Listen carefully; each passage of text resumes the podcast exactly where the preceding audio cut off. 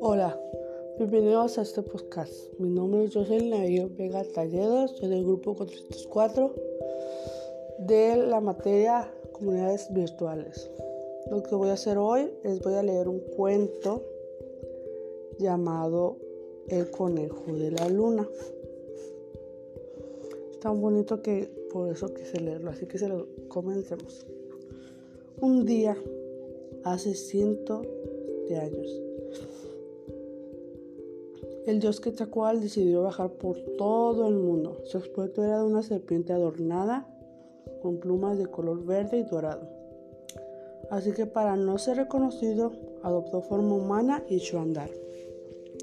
Subió altas montañas y atravesó espejos, espesos bosques sin descanso. Al final de la jornada se sintió agotado. Había caminado tanto que decidió que era la hora de pararse a descansar para recorrer las fuerzas. Satisfecho por todo lo que había visto, se sentó sobre una roca en un claro del bosque dispuesto a disfrutar de la tranquilidad que le emocionaba la naturaleza. Era una preciosa noche en verano.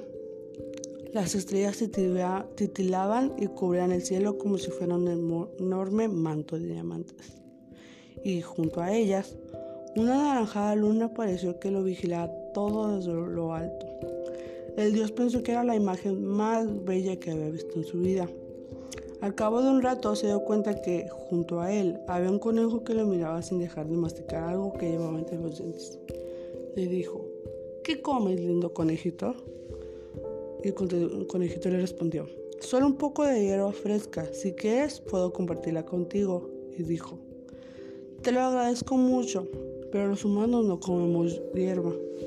Pero entonces, el conejo le dice, pero entonces, ¿qué comerás? Se te ve cansado y seguro que tienes apetito.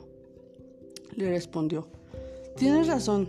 Imagino que si no encuentro nada que llevar a la boca moriré de hambre. El conejo se sintió fatal y dijo, no puedo consentir que eso sucediera. Se quedó pensativo en un acto de generosidad, se ofreció al dios. Tan solo soy un pequeño conejo, pero si quieres puedo servirte de alimento. Cómeme a mí y así podrás sobrevivir.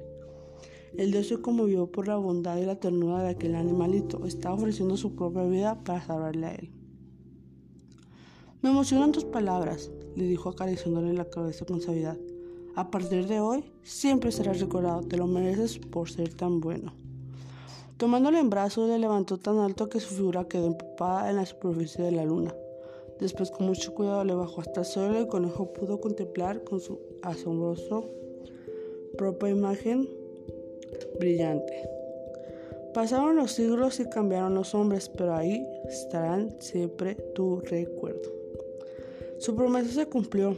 Todavía hoy, si la noche está despejada, mira la luna llena con atención, descubrirás la silueta del bondadoso conejo que hace muchos, muchos años quiso ayudar al Quetzalcoatl.